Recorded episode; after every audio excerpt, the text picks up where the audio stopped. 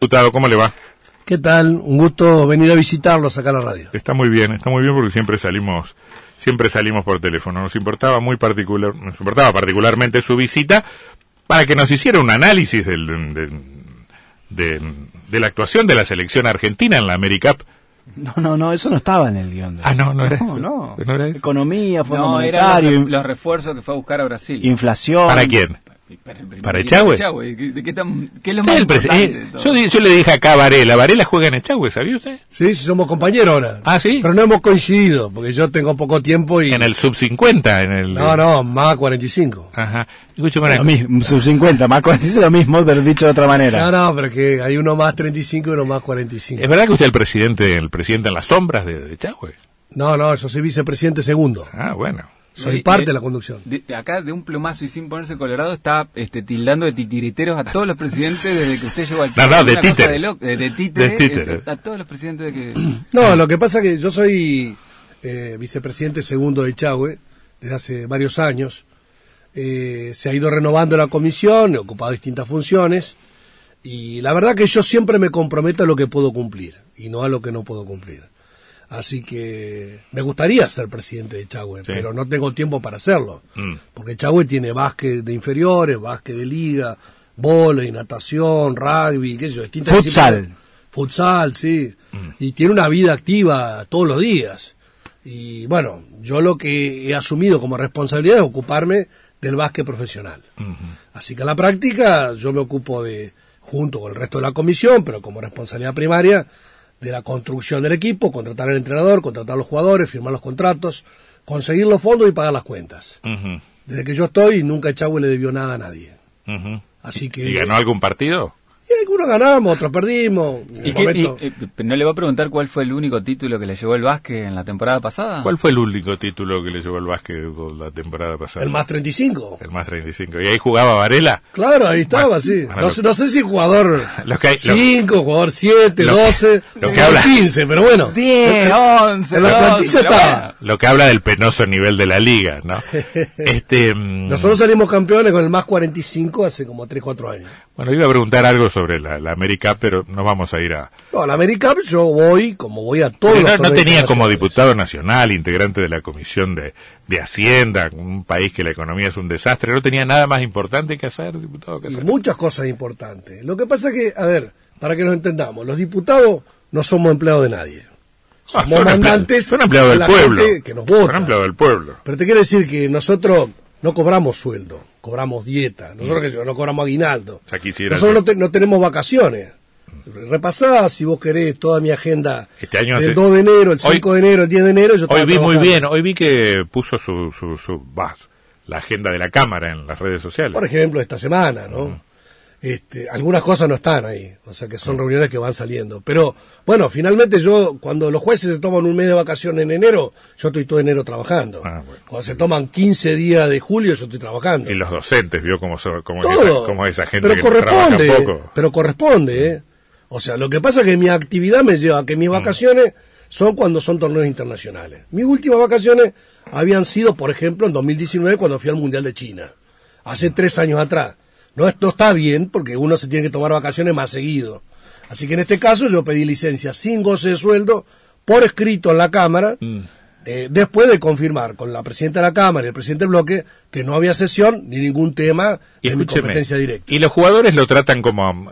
eh, ¿Cómo es el periodista de TIC? ¿Montesano? Eh, José Montesano. ¿Lo tratan como a Montesano, así con ese nivel de confianza o no? Mira, yo conozco a todos los dirigentes, por ejemplo, a Fabián Borro, que es el presidente de la Confederación, eh, Mm. qué sé yo, Andrés Pelusi, que es el director deportivo, que es el que arma la selección. Usted va a terminar en la Federación de Básquetbol. Yo estoy, yo Ah. desde 2014 soy protesorero de la Asociación de Club de Básquet Profesional, Ajá. lo que sería la AFA Claro. en el fútbol, yo soy en el básquet de la Argentina. Ajá. ¿Pero es un cargo figurativo o labura? O tiene No, que no, es un de cargo verdad? de conducción, Mm. no es figurativo ni es remunerado. O sea, yo del básquet nunca he Pero la selección peso. depende de, los gastos operativos de la selección No, de la básquetbol. selección depende de la De la confederación. Confederación de ah, Básquet. de la Confederación. La Confederación vendría a ser como la AFA y la ADC vendría a ser como la Liga Profesional. Yo estoy en la Liga Profesional. O sea, nunca he tenido cargos de la APB Paraná, en la Federación de Entre Ríos, ni en la Confederación Se Nacional. juegan las grandes ligas. No, no, estoy en el básquet profesional nada más, pero digamos, te quiero decir que eh, no son cargos remunerados. Yo desde que estoy de conducción de Chagüe nunca he pasado un ticket de combustible al club, digamos, por ejemplo. Y sí te pudiera decir de cientos de miles de pesos en mi bolsillo que he puesto, cuando por ahí hay que pagar las cuentas a fin de mes, y se pagan siempre a fin de mes, esté la plata o no esté. Porque lo que falta lo pongo yo. Y después lo recupero si un sponsor paga un mes, dos meses, tres meses más adelante. Y bueno, eso... Está todo ordenadito, los papeles están compromiso. todo ordenadito. Sí, claro, Mm. claro, por supuesto. El Chagua ha tenido épocas en las cuales ha cumplido y épocas en las cuales ha cumplido relativamente. Mm. Desde que estoy yo cumple siempre. Entonces yo lo que me comprometo a pagar son 100 pesos y los 100 pesos van a estar. Nunca, eh, vení mañana, te doy un cheque para un compromiso. Mm. Ahora, hay un jugador que dice, no, en vez de 100 quiero 200. Yo le digo, amigo, está en libertad de acción. Vaya al club donde fuera. Y así hemos construido una relación, digamos, franca y sincera. ¿Y es amigo de algún jugador de la selección o no? Nunca soy amigo de nadie en el mundo profesional. ¿Y en la política? Difícilmente tenga muchos amigos. Mm. Es decir, Eso es cierto, usted tiene más enemigos. No, pero lo que pasa es que yo no hago de las cuestiones profesionales amiguismo. Yo de las cuestiones políticas decido cuestiones políticas. Del el básquet lo mismo, qué sé yo. En el básquet yo conduzco el básquet profesional. Capaz que al comenzar la temporada voy y charlo con los jugadores y capaz que charlamos dos veces en el año. Hablo con el entrenador y nada más, los dejo trabajar. Son profesionales. Yo no estoy que me los llevo a mi casa, que parate que vamos. Si vamos a jugar, por decirte, a Santa Fe o a Sunchales, que normalmente yo voy a estos lugares, ellos van en un vehículo todo el equipo y yo voy en mi auto solo, o me voy con otro dirigente. No, pero yo, yo- si yo nos le- sentamos a comer, ni me siento a la mesa con ellos. estaba haciendo Estoy una en el mismo lugar, pero me siento en otra mesa. Le estaba porque haciendo una pregunta de Cholulo, si tiene relación con alguno de los Con jugadores todos. de la selección. Con todo, Campazo, Ah. la Provito, la que yo, Delfino. El otro día grabó... Si de- sale, si sale por televisión Casareto gritando un doble y Campazo ve y dice, sabe quién es el Casareto. ¿Sabe? Sí, el otro día por ejemplo, grabé, grabé un video para la gente del club que les grabó Carlos Delfino, que fue campeón olímpico y demás. El padre jugaba en Echagüe Mm. Claro, y sí. Carlito Delfino, que era un gurí que andaba hinchando la bola en el playón, jugaba con todos los vagos de Echagüe. Yo lo vi jugar al padre. Bueno, claro. y entonces le mandó un video, dice, bueno, un gran saludo a toda la gente de Echagüe. Se lo mandó Delfino grabado. Mm. Qué sé yo, con la Provítola, por ejemplo, yo soy colega de Margarito Tolvícer. Claro que es la mamá. Y bueno, que la madre. Entonces le digo, Margarita, vas a ir a Recife. Dice, bueno, si puedo voy, qué sé yo. Entonces, eh, llego allá, le digo, che, y hablo con la provítola, qué sé yo. Ha estado un montón de veces acá. Eh, Margarita viendo partidos, sí. Al hijo cuando jugaba en Lanús. Es cierto. Claro, sí, Es cuando cierto. jugaba contra Sionista o eventualmente contra Echagüe. Mm. Así que con todo, contra Isabel Galici, eh, qué sé yo, hablamos es de Santa Fe, por ejemplo, qué sé yo, y está casado con la hija Domingo Pepo, que era gobernador de Chaco y hoy es embajador en Paraguay. O sea, eh, hay mucha Y Hay relación. otro dato que es importantísimo, que es que Campazo es hincha de Chacarita, ¿no? Sí, bueno, Campazo lo vi desde el comienzo, cuando él de Córdoba pasa a Peñador de Mar del Plata, y bueno, y después fue creciendo hasta llegar a la selección, su primer convocatoria, su pr- primer torneo importante, lo he visto en todo el desarrollo. Ahora, si vos comparás el fútbol, por ejemplo, y vamos a Qatar o Rusia, la selección argentina va a un lugar de fútbol lejos, Aislado, 80 aislado, kilómetros sí. aislado. La selección de básquet va al mismo hotel que podés ir vos a parar. Parar el mismo hotel y entonces vos te No, no hay a la esa mañana distancia, claro. a tomar el desayuno Y te en la mesa al lado están los jugadores, o los padres, o la mujer, o el hermano. O sea, la comunidad del básquet más chica. El otro día en la final había 15.000 brasileros y habremos sido 50, 70 argentinos. Bueno, y un jugador de la. NBA. ¿Quién sos vos? Casareto. No, soy el padre de Volmaro, que juega en la NBA. Ah, ¿qué tal? ¿Cómo andaba? No te conocía. ¿De dónde sos vos? Un salario de la NBA debe ser más o menos que un salario de un jugador que juega en Europa.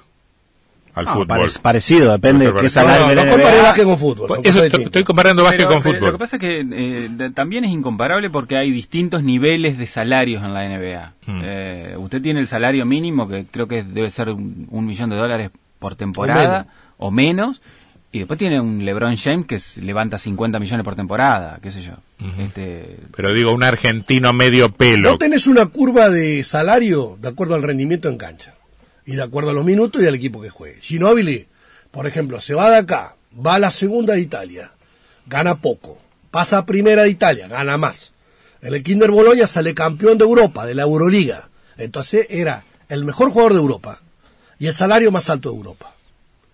Le ofrecen ir a la NBA. Y entonces para ir a la NBA tuvo que ir a ganar menos. Entonces Palermo, que ganaba 5 millones de dólares por año, pasó a ganar 3.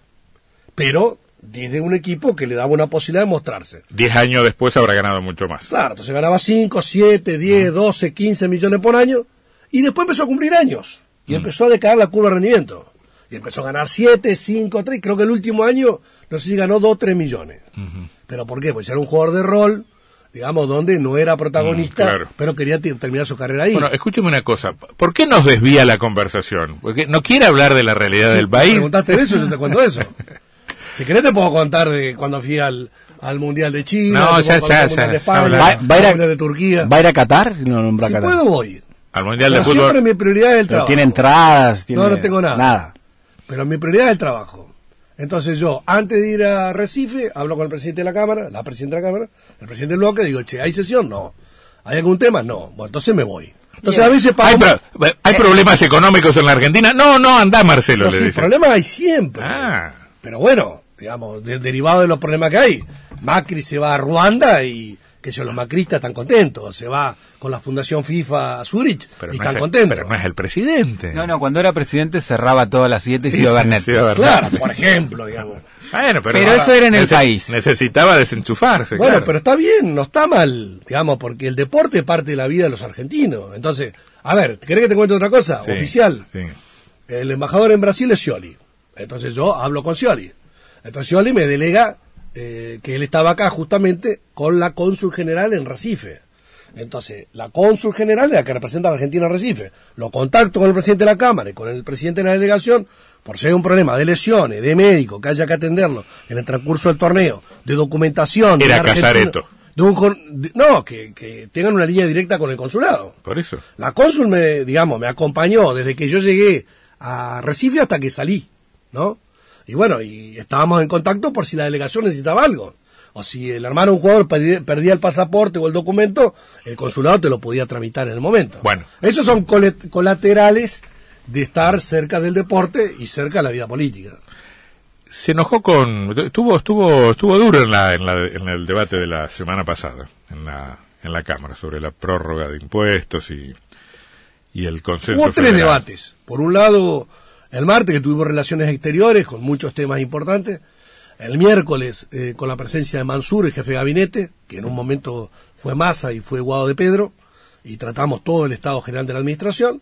Y el jueves, que fue el tratamiento de la prórroga de impuestos y del consenso fiscal, y que a la noche entró el presupuesto. Así que hubo tres debates grandes. No, No, no, sé me, me refiero. la atención. me- no, eh, la referencia al consenso fiscal y.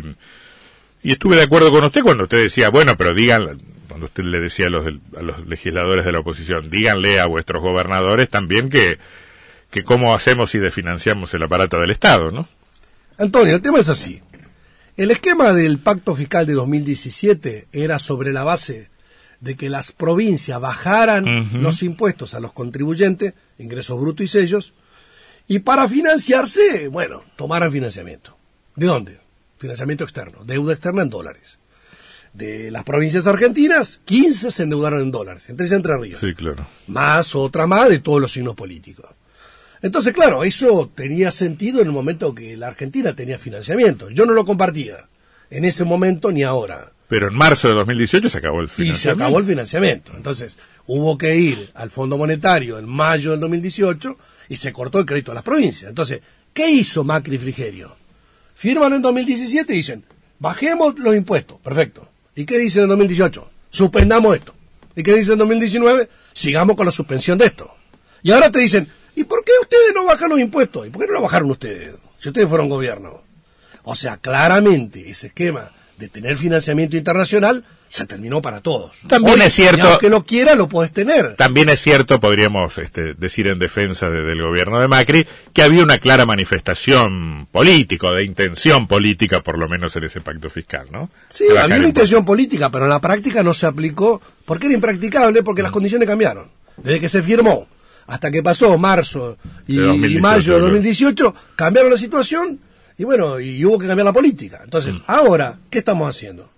Siguiendo con la suspensión que empezó Macri en 2020, 2021, 2022, es decir, no podemos bajar los impuestos, lo cual no significa que aumenten. Bueno, acláreme ese punto. Eh, ¿Puede un gobernador, a partir de lo sancionado la semana pasada, incrementar los impuestos, levantar ingresos brutos, un por ejemplo? nunca puede hacerlo. Como el Congreso, digamos, no puede hacerlo, ni aumentar ni bajar los impuestos provinciales. Mm. Eso es facultad de la legislatura. En Formosa, en Córdoba, en Chaco, en cualquier lugar. Bueno, un gobierno de provincia. la legislatura, dentro de los límites que está en ese acuerdo, puede subir o bajar. Mm. Entonces, yo lo escucho a Las Pinas, digamos, lo escucho a Romero, lo escucho a Frigerio, y dicen, nuestro concepto es que lo tienen que bajar, porque ingresos brutos y sello son impuestos ineficientes. Entonces, lo que yo le dije, muchachos, si un rato antes había estado Frigerio abrazado con la reta, ¿por qué no le decía a la reta que elimine ingresos brutos? Y listo, nos ahorramos la discusión en el Congreso. Mm. Ahora, ¿qué pasa? Para la ciudad de Buenos Aires, ingresos brutos es más del 60% de la recaudación. ¿Y para nosotros? Y para nosotros es cerca del 60%. Ujú. Entonces, ¿cómo se te ocurre? De 60 de los, re- de los impuestos que recauda la provincia. Fuera de la coparticipación. Entonces, lo que te quiero decir es, ¿cómo se te ocurre? Teniendo dos dedos de frente a cualquier dirigente político. Decir, vamos a eliminar esto sin contrapartida. Vos decís, y eliminemos los gastos de la política. Déjate de joder. O sea, que trabaje gratis el gobernador, que trabaje gratis los legisladores, no va a mover la aguja de lo que es el 60% de la recaudación. Le daría un poco más de legitimidad a las medidas duras. Eso también es cierto. Sí, bueno, pero en la práctica, lo que dijeron ahí en el recinto Mm. no tenía ni pie ni cabeza. Tal es así que no tenía pie ni cabeza que ellos gobiernan cuatro jurisdicciones. Cava con el PRO, Corrientes, Jujuy y Mendoza radicales. Los tres radicales firmaron el pacto. Y los legisladores que trabajan con esos gobernadores votaron el pacto. Entonces estaban reunidos todos juntos y Frigerio y Las Pinas decían, y esta es la receta. Y la receta no la tomaban ni los propios, ni los radicales. Bueno, es, es el juego, las mismas cosas que usted le reprocha a la oposición, le podría la, la- el macrismo reprocharle al, al frente de todos. Sí, pero en la los roles- porque la- lo que terminamos discutiendo siempre son roles y lugares y no políticas. ¿no? Bueno, pero la discusión es, vamos a suspender esto. Mi posición es consistente con la del presidente de la Nación, de mi partido, consistente con mi gobernador, con mis intendentes y con mi bloque. Mi posición te puede gustar o no, pero es consistente. La de ellos no. Eh, eh, le dejo plantear esta pregunta. Vamos a una, vamos a una, a una, a una, a una pausa porque estamos muy atrasados. Eh, ¿Cuál es el mejor escenario para el gobierno nacional en términos económicos? Esto es, si a Massa le va bien, ¿qué podemos esperar para el año que viene? La pregunta tiene un componente específicamente económico, pero también un contexto político, porque el año que viene hay, hay elecciones generales. Ya seguimos hablando con el diputado nacional Marcelo Casareto. Te contamos otra gran novedad de La Porca. Además de poder comprar en cualquiera de nuestras seis sucursales o de hacer tu pedido por WhatsApp, ahora también podés hacer tu pedido por Pedidos Ya. Carnicerías La Porca. Más cerca tuyo.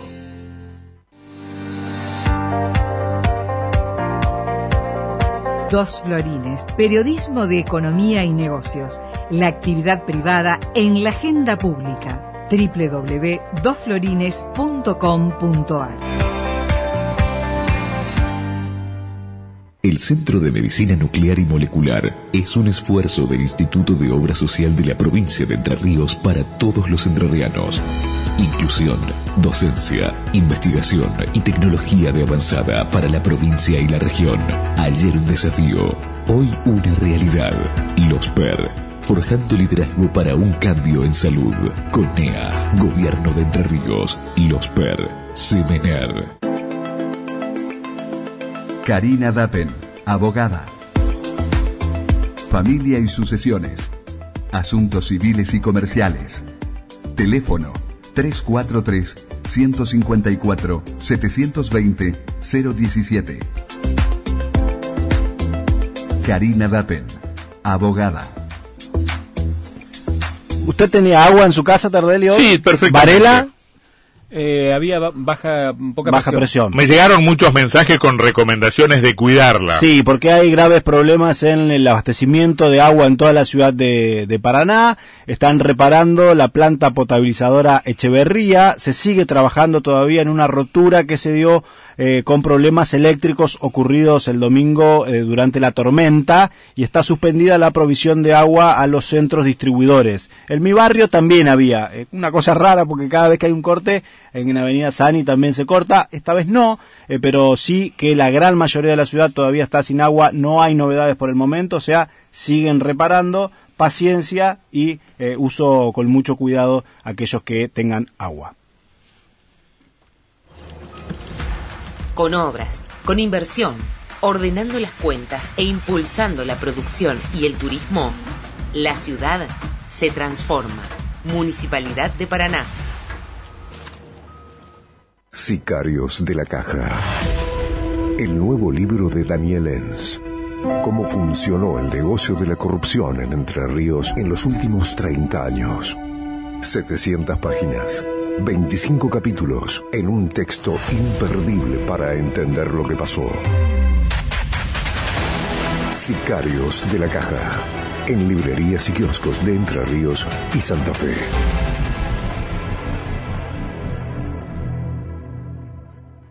UPCN cuenta con una escuela de formación profesional destinada al trabajador público y su familia. UPCN te da la posibilidad de aprender un oficio con rápida salida laboral. Estudia para soldador, gasista, electricista, sanitarista. Certificados de validez nacional. Inscripciones abiertas, cupos limitados. Más información en sede gremial. Santa Fe 463. Teléfono 0343 423 0138. Paraná. UPCN te representa de verdad.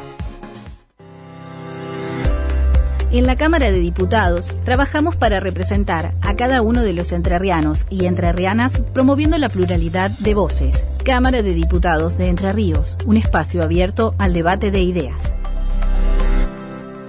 Arsenal ya le gana 2 a 0 al Civi. No sé si es un resultado que nos conviene tanto, ¿no? No, bueno. que no. Eh, estamos hablando con el diputado nacional Marcelo Casareto. Vamos Marte estuvo en cancha de Racing, viendo Racing Patronato jugó bien Patronato, una lástima que no se, se, pudo haber traído un puntito, ¿no? Jugó mejor Racing, pero Patronato tuvo buenas chances. Sí, sí, efectivamente. Hasta el final. Em, vamos a suponer que a Massa se le alinean los planetas eh, y que le sale todo más o menos bien. ¿Qué es lo máximo que puede lograr el gobierno en ese sentido de acá al año que viene? Mira, tenés que ir al inicio del gobierno. Nosotros teníamos tres objetivos Primero, que la Argentina crezca. Segundo, que cree empleo. Tercero, que mejore la distribución del ingreso. El primer año no agarra la pandemia, la economía cayó. O sea, de los cuatro años de Macri había caído tres años, el primer año nuestro cayó. Y desde 2010-2011, que la Argentina no crecía dos años seguidos. Creció 10% el año pasado, está creciendo 6% este año, es una buena noticia, después de 11 años que crezca dos años seguidos. La mejor noticia es que la Argentina crezca el año que viene. Serían tres años consecutivos de crecimiento. Segundo lugar. Aún así, habría que ver, habría que comparar PBI per cápita también, si ahí crecemos también. Bueno, sí, en este momento estamos creciendo. PBI bruto y PBI per cápita. Segundo lugar, tiene que crear empleos. El objetivo del gobierno es crear empleos. Efectivamente se está cumpliendo. Se han creado más de un millón de empleos en el último año y medio. Eso es bueno. La desocupación que estaba 13,6, ahora está debajo del 7. Y después tenés el tema de la distribución del ingreso, que ahí pega la inflación. La inflación está alta, los valores de 7% son muy altos, la proyección que presentó Massa es que terminamos este año en 95%, que es una barbaridad, y un horizonte de baja de la inflación para el año que viene al 60, que sería una barbaridad. sería muchísimo. Mm. O sea que eso es un problema. Sí, el tercer objetivo, digamos, eh, el, el, el, tema de redistribución del ingreso es bastante lejano, ¿no? En, en los términos de lo difícil que se hace con lo demás. Usted habla del crecimiento de la actividad económica. Pregunto, tasas tan altas no tienden al desaliento de la actividad necesariamente. Bueno, todas las recetas para parar la inflación son recesivas. Mm. O sea, es la contracción del gasto público, es la contracción de la inversión pública, es la contracción de la emisión monetaria, es la contracción del financiamiento y la suba de tasas. Mm. Entonces, eh, ese es un poco el arte de la economía política, cómo conseguir todos los objetivos simultáneamente. Mm. Hoy, ¿qué tenés? Trabajadores formales de gremios teniendo paritarias, la apertura paritaria, con buenas negociaciones Pero a la medida que vos vas cayendo en la pirámide de los propios trabajadores, los aumentos son menos y hablar la de lo- economía informal, de lo informal, la economía claro. popular sonamos. Entonces que ahí es donde está pegando fuerte el tema de la inflación y es parte de la puteada contra nuestro gobierno. Y también tenemos el problema, Casareto, de las altas tasas y el, impact- el impacto en las LELIX. Porque se están generando 400 mil millones de pesos por mes en una bola de nieve que nadie sabe cómo desactivar. Los bancos chochos. Vos la tenés que desactivar bajando el déficit. Entonces, el déficit vos cómo lo cubrís? Con la recaudación de impuestos en parte, con deuda externa, no existe. Y la Argentina no quiere endeudarse, tampoco aunque pudiera hacerlo. Más atrajo algo igual, ¿eh? No, no, lo que, lo que entra, que hoy anunció el fondo, es la plata para pagar los vencimientos del fondo. O sea que es un asiento Pero más atrajo del BID y otro el fondo. BID y el Banco Mundial tienen destinos específicos que en realidad, cuando vos mirás lo que tenés que pagar que vence de Banco Mundial y BID, es casi como un rollover de que la plata entra y sale. Ojo, para pagar el dólar soja nos endeudamos en dólares. No, te estás endeudando en pesos. En Entonces, dólares. Vos estás generando una deuda. El Tesoro emite una deuda en dólares. Sí, pero el grueso de la emisión es en pesos. Entonces, el déficit hoy lo financiás con emisión monetaria o con colocación de letras en pesos, que se satura el mercado. ¿No puede terminar mal eso? Puede terminar mal si vos entras en una espiral creciente. La Argentina ¿No está ahí? en un esquema decreciente. Las Cuando- LELIX no, Casareto. Sí, sí, en términos de PBI hablemos, no de cantidad de pesos. En cantidad de pesos son más. Usted dice, está creciendo menos que lo que crece la economía. Claro, porque vos tenés, el, nosotros en 2020, con la pandemia, la Argentina emitió 7 puntos del PBI. Digamos, el año pasado emitió 3.6 del PBI. Y ahora el financiamiento va a estar limitado a 1% del PBI. Entonces está cayendo el financiamiento del Tesoro vía emisión monetaria. Pero sigue siendo alto y acumula. Porque vos emitís pesos, los pesos entran en la economía. Emitís más, entran. Emitís más y entran cada vez más duro. Y cuando sigue emitiendo, aunque sea menos que antes, cada vez genera una presión inflacionaria más alta. Bueno, usted trazó esa descripción y yo vuelvo a la pregunta. ¿Qué es lo mejor que le puede pasar al que la gobierno en Argentina este crezca, contexto? que genere empleo. Pero eso, ¿en qué, en, qué, en qué lugar lo pone? Que- Casi, casi en el mismo lugar del punto de partida. Casi en el mismo lugar de diciembre de No, 2019. no, hoy ya todos los valores económicos de actividad económica están por arriba.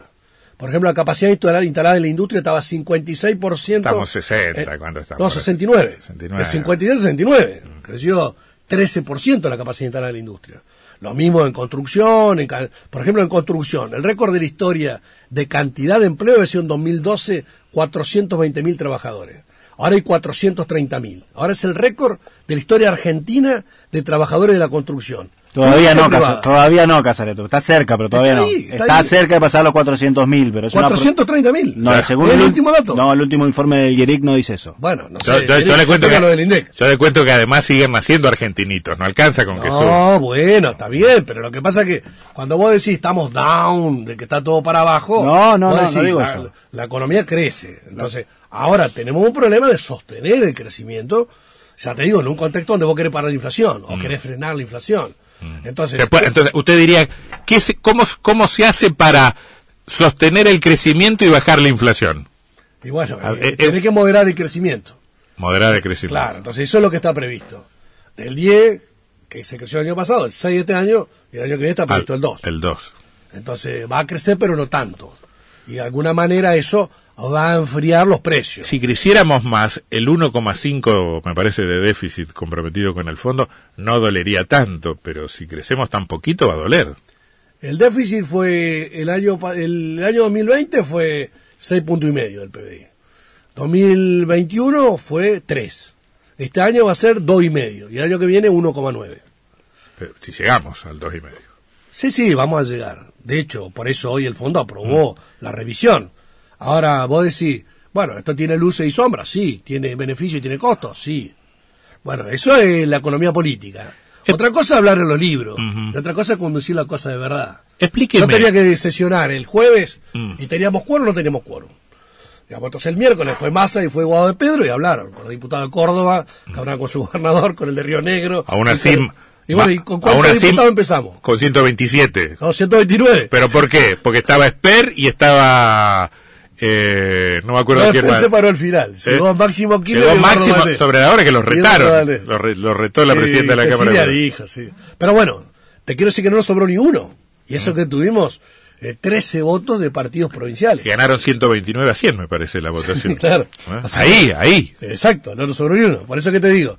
Y bueno, y eso es la economía política. Y esta Entonces, que cada, vos vas consiguiendo 120, 123 y el 124, entre comillas, es más caro en términos de política a una provincia, una gobernación. De lo que hay que ahora. ceder. Claro. Pero en términos de, de ajuste, usted dice vamos a un déficit menor. ¿Toca esto a las provincias? No. ¿En flujo de fondos, en financiamiento de los déficits de las cajas previsionales? No, no. Hoy estaba hablando con el gobernador, por ejemplo, ¿no? Que, bueno, tuvo esta desgracia del padre. Yo lo, lo conocí mucho a Elvio porque compartí el gabinete con él. Por ahí vi todas las crónicas y nadie lo nombró. Sí, sí, fue ministro de había Desarrollo sido Social. ministro, Sí, sí, sí. Salió de Desarrollo Social, reemplazo de Drewans, y coincidió conmigo. Éramos Echabón y Gobierno, yo Economía y Elvio, ministro de Salud y Desarrollo Era Social. la época que había tres ministerios. en Había la tres, sí, antes de la reforma constitucional. Así que bueno, fui a Concordia el sábado la noche, eh, acompañé. Bueno, y hoy más tranquilo hablamos. Eh, desde el punto de vista de, de de- del ajuste o no ajuste, eh, la economía va a seguir creciendo. Y las partidas aumentan. Eh, vamos al tema previsional que vos preguntaste recién. Ustedes saben que se hace un ajuste anual del déficit y qué porción cubre la nación y qué porción cubre la provincia. Lo interrumpo ahí. Según Schiaretti, desde 2019 no se actualiza la cifra que la nación debe mandar a las provincias que no transfirieron su caja previsional. Bueno, las provincias tienen que... eso tienen eso que es ajuste, ¿eh? No, por eso, pero las provincias tienen que informar. Y la nación tiene que auditar y tiene que controlar. Yo hoy hablé con el gobernador y hablé con Escarión, el presidente de la caja. La base Entre Ríos hasta el punto es sobre 2019 también. ¿Está? O sea que no nos han actualizado. Se va actualizando, pero va con delay.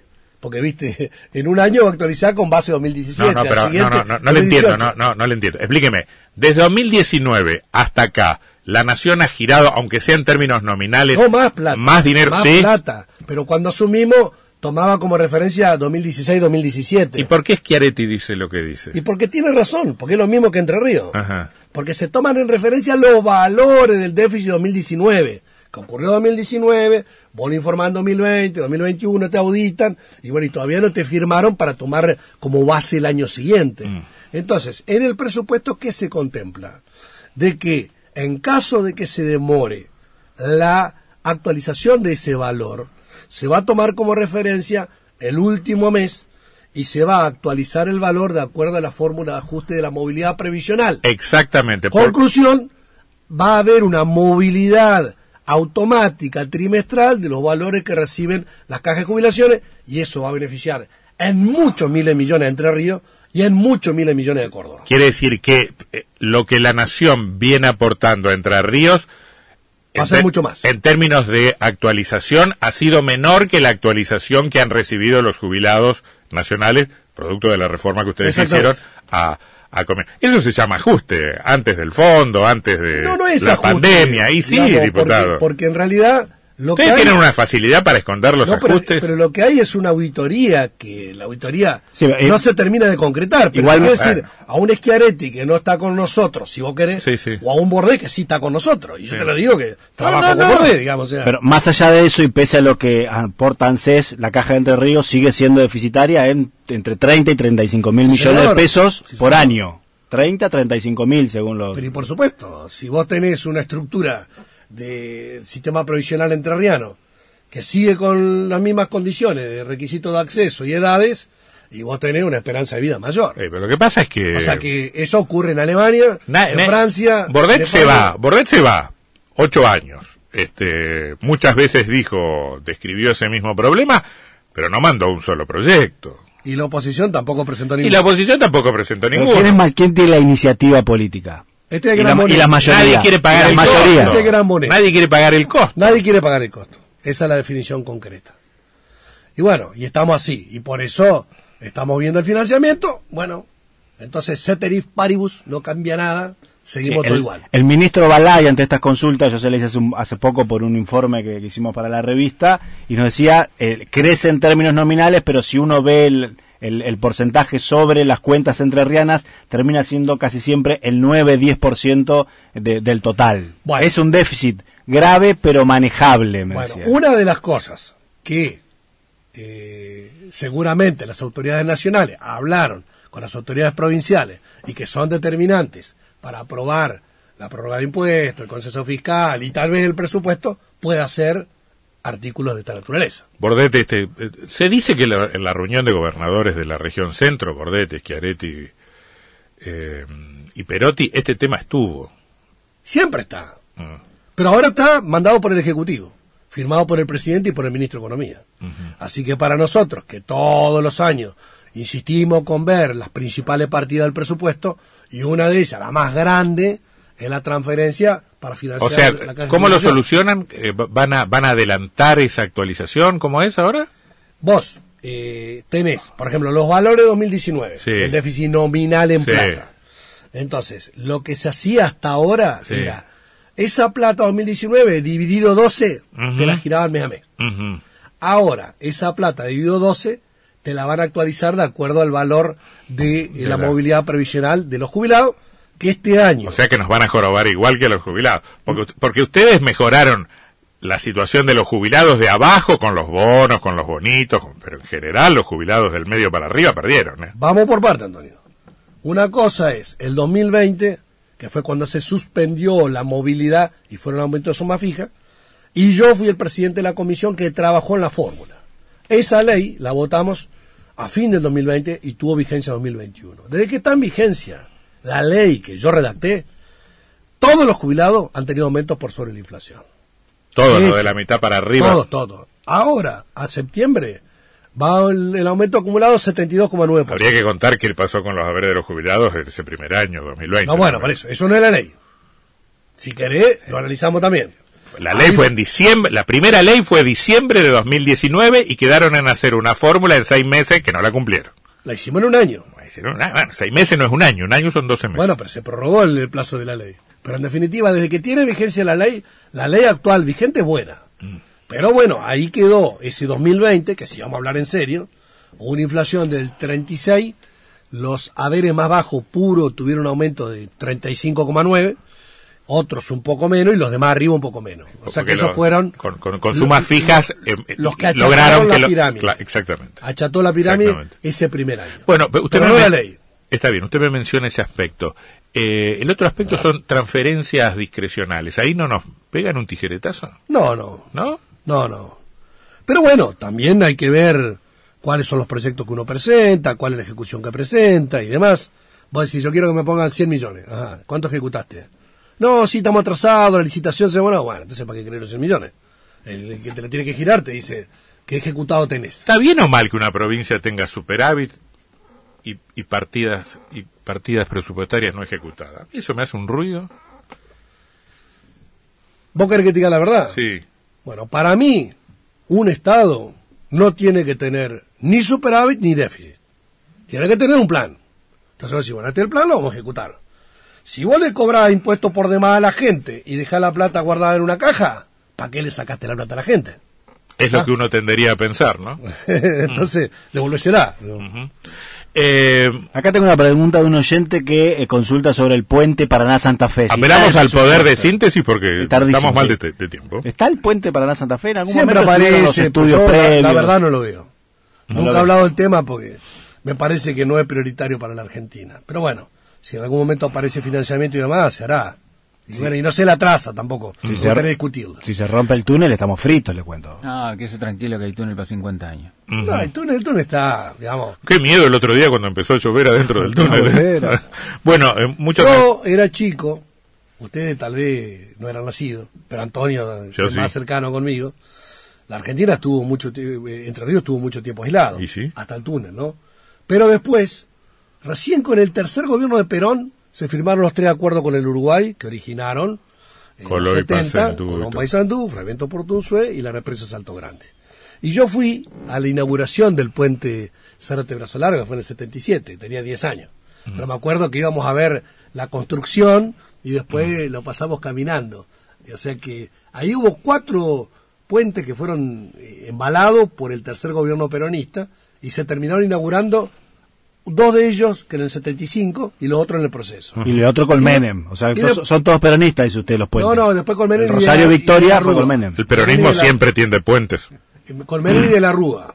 Bueno, Yo era escúcheme. ministro, hicimos un aporte, la provincia, eh, min- mm, minoritario, pero hicimos un aporte a- al puente eh, Rosario Victoria, que se empezó con Menem y se inauguró con De la Rúa.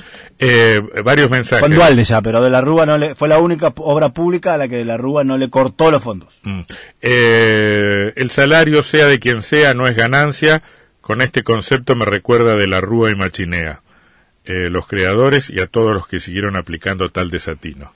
Eh, Bueno, el impuesto a las ganancias no existe con ello, existe de la década del 70. Siempre la estructura fue que el 10% de los trabajadores que más ganan paguen ganancias. Mm, todo El prome- 90% pero es cierto que todo el mundo, pero hasta Macri prometió, en mi gobierno los trabajadores no van a pagar. Nosotros no prometimos nunca, Mm. pero sí liberamos a un millón doscientos mil trabajadores de pagar ganancias con las leyes que votamos el año pasado en el Congreso. A las provincias no le van a dar el bono, listo, esto quiere decir ajuste. ¿Qué bono sería ese? Eh, No entendí. no sé, Sí, se- será el bono de la, debe ser el bono de la, de la, de la compensación jubilatoria. Bueno, eh, tenía unos mensajes más, pero los, los he ido perdiendo. Eh, Se autodestruyen algunos mensajes. Así que- Escúchame una cosa. Este, en este contexto, el panorama, el escenario electoral es malo para el frente de todos. Oh, difícil, o cuesta arriba. Hoy es complicado. Hablamos la verdad. Sí. Siempre que hay una situación Económica. con un nivel inflacionario de esta naturaleza, es complicado para los, los oficialismos. Y yo te voy a decir un concepto, que estoy convencido toda la vida. ¿Cuál sería? Las elecciones las ganan y las pierden los gobiernos, puede ser. mayoritariamente. Sí. Si el gobierno anda bien, la gente acompaña, se ocupa de otras cosas. Cuando el gobierno tiene problemas, empieza a mirar, che, y no hay opciones. Y ahí empieza a verse cuáles opciones hay. Entonces nosotros hoy, desde el punto de vista electoral, si lo querés medir, es difícil medirlo porque estamos un año y pico de las elecciones. Pero si lo querés medir, no da mal. Ahora, yo no sé si hubo en algún momento, de, por lo menos de la historia reciente, un escenario en el cual la opción a un gobierno, pongámosle malo, es la referencia a un gobierno anterior que fue sacado por malo. ¿Sabes cómo se llama eso? Decadencia. Eso sí, es así de sencillo, se llama decadencia. Bueno, degradación. Yo creo que... eh, Perdón, si vos perdón, diputado. de la Argentina... Perdón, digamos, diputado, y eso explica, me parece, eh, el desasosiego y la desesperanza de buena parte de la población. Dice, el gobierno anda mal y los que pueden venir no anduvieron nada bien cuando gobernaron. Es como que... Yo la- te voy a decir una cosa en defensa de Alfonsín, de Menem, de De la Rúa, de Kirchner. El pueblo lo vota y después, se, se- después dice, nadie lo votó. Resulta que todos los problemas son ajenos. Somos tan buenos los argentinos, lástima que tenemos unos presidentes tan malos. Sí, pero eso No tiene nada que ver con lo que estamos No, sí, diciendo. tiene que ver.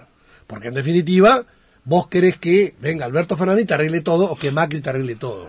Eso no va a ocurrir.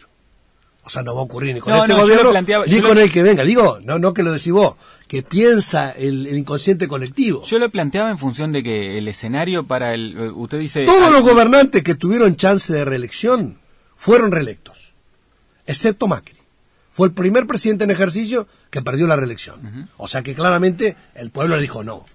Ahora, a partir de ahí, parte de la opción fue Alberto, Cristina, que ya había estado antes, y que ya la habían castigado en 2015. Claro. ¿Ah? Entonces ahora, la opción es, ¿nos acompañan a nosotros? Puede ser. ¿Van a optar por otra eh, alternativa? Sí. ¿Y quién sería?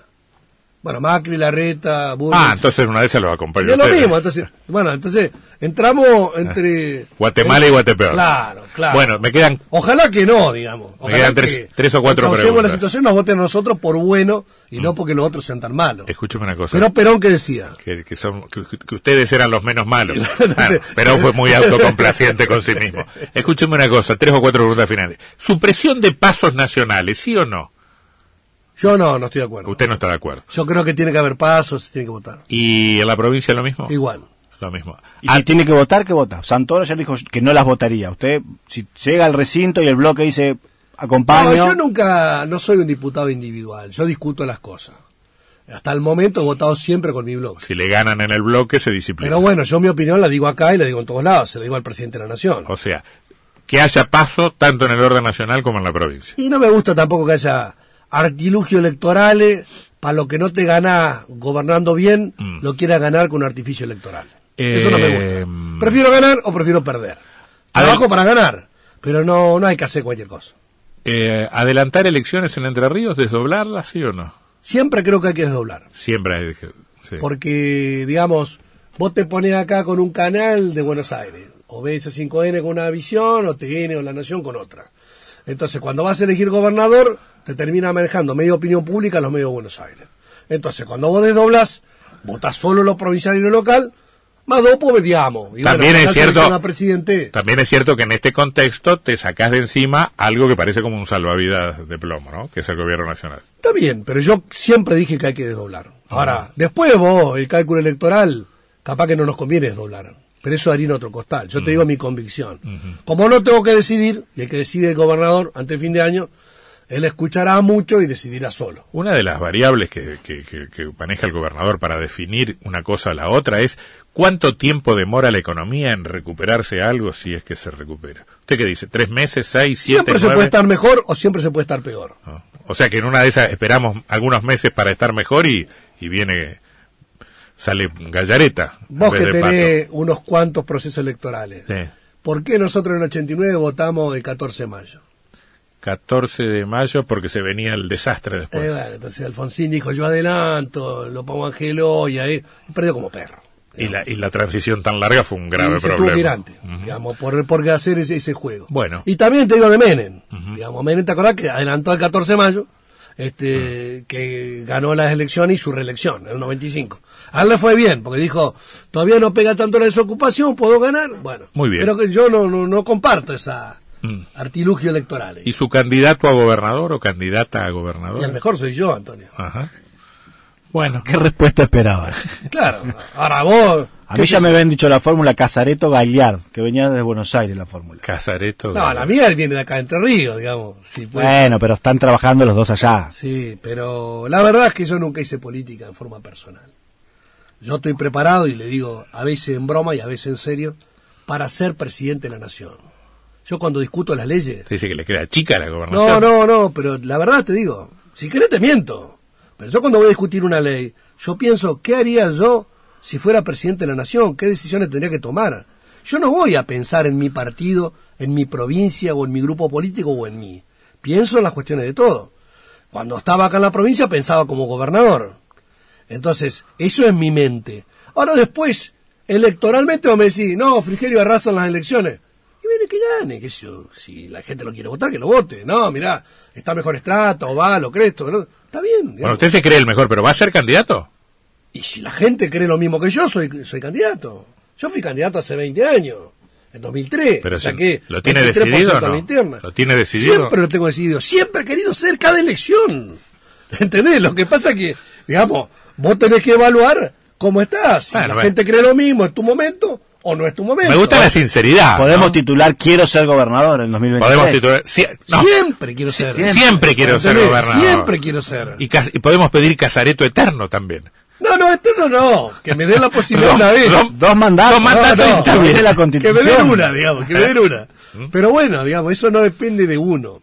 Yo el, el- el otro día, después de que fue Mansur a- al, Al informe. al- al informe, nos fuimos a cenar con un grupo de diputados, y fue el presidente de la Nación y, fui, y fue el jefe de gabinete. En Olivos. No, no, comemos nosotros 15, 20 diputados siempre. Y entonces lo que te digo es lo mismo que le digo a él, o que le digo al gobernador. Y lo que termino diciendo, si no tengo que hacer nada, no soy nada. La verdad, yo estoy como Perón en el 73. Tengo 55 años, pero ya estoy amortizado. Entonces, todo para mí son honores que agradezco. Tengo toda la ambición y tengo toda la humildad. Así que, si tengo que volver a dar clase en la facultad, qué sé yo, hoy en la mañana están cortando el pasto, digamos, Ahora, en le- mi casa. le hago la pregunta- no tengo problema. le hago la Entonces pasa uno y dice, que che, no tenés un empleado que te lo corte. No, me gusta hacerlo a mí, digamos. ¿Cuál es el problema? Le hago la pregunta que le quería hacer a Antonio. Sacándose usted, ¿quién le gustaría como candidato Sacándose usted que todos sabemos que es el mejor. No, pero son buenos todos. Acá Valen, muy bueno. Cresto también. Yo hablé el sábado a la noche con él. Laura Estrata también. Piallo. Tenemos varios. Hoy, con cualquiera no ganamos. Hoy. Pero la elección falta. Entonces, uno Usted- no... Cuando usted dice con cualquiera no ganamos, ¿quiere decir que puede haber alguno más fuerte que otro? No, no, yo digo... Si ahora vamos a hablar en serio. A mí lo que, ¿sabe lo que me ganó con 20 puntos de ventaja Sí, hace bueno, un año. Benedetti ganó también una, una, una, una de medio término por 20 puntos. Está Eso- correcto. Entonces nosotros hoy, digamos, no hemos mejorado mucho las cosas para que diga, no, la verdad que gobernamos re bien de noviembre para acá y resulta que la gente se agolpa para votarnos a nosotros. Eso no ocurre. ¿Sabe lo que me dijo un hombre del gobernador? Medimos como siempre medimos, eh, pero por primera vez en varios años la marca PJ o peronismo está por encima de los nombres propios, y no porque la marca peronista esté muy arriba, sino porque los nombres propios están relativamente abajo. Sí, porque no hay una transferencia. Entonces, a ver, ¿querés analizar la de 2019? Eh, hubo cuatro elecciones, abril, junio, agosto y octubre. Y bueno, en las elecciones provinciales tuvimos un rango de 55, 58% de votos. Gana Bordé la reelección, gana Val, gana Cresto, gana Oliva, gana Piallo. Y tres meses después tenemos la elección nacional. Y la gente votó en otro sentido. Votó otra cosa, Yo fui sí. candidato, sacamos 45% en agosto y sacamos 45,5% en octubre. Sacamos más votos y más porcentaje, pero la oposición creció más. Entonces, por más que Bordé venga y diga, miren, voten esto, los 58 lo votaron a él. Y al resto lo vota 45. Y el año pasado nos votaron 31. Entonces, y vos decís, con los mismos candidatos, no, bueno, yo, humildemente, de las tres últimas elecciones, la del 2017 acá, con otro candidato sacamos 37. En la que fui yo sacamos 45 y en la siguiente sacamos 31. Así que, ¿quién puede retener más el voto peronista? De las últimas tres, sido yo. Y acá en Entre Ríos hoy, nuestro mayor elector es Bordé, que es el gobernador, pero que no tiene reelección. Y por más que él vaya con Estrata a todo lado diga, está mi vice, no tiene el mismo caudal, ni tampoco con los otros que comentamos. Así que va a ser una construcción colectiva y vamos a barajar las cartas, tenemos varias cartas en el mazo, ojalá que saquemos las mejores cartas Ah, y, y, que ahí, y, que ahí, ganar. y que ahí esté el mejor de todos. Diputado En Casares, algún lado, eh. capaz que me toca estar acompañando, como he acompañado muchas veces. eh. Me gusta que no niega que es el mejor. Después dice capaz que el mejor queda último. problemas de autoestima no tiene. Gracias, Pero diputado importa, pero si vos tenés un piloto Fórmula 1 y a veces te toca la Ferrari, McLaren, a veces te toca, ¿te acordás? El Coperzúcar. El Coperzúcar de Fittipaldi. Va a ganar con el Coperzúcar, es difícil. O Mazacane, ¿te acordás que le daban un auto y espero que daba dos vueltas? Gracias, diputado Casareto. Chau, chau. Estás en De la Plaza 94.7. De la Plaza, de la Plaza 94.7.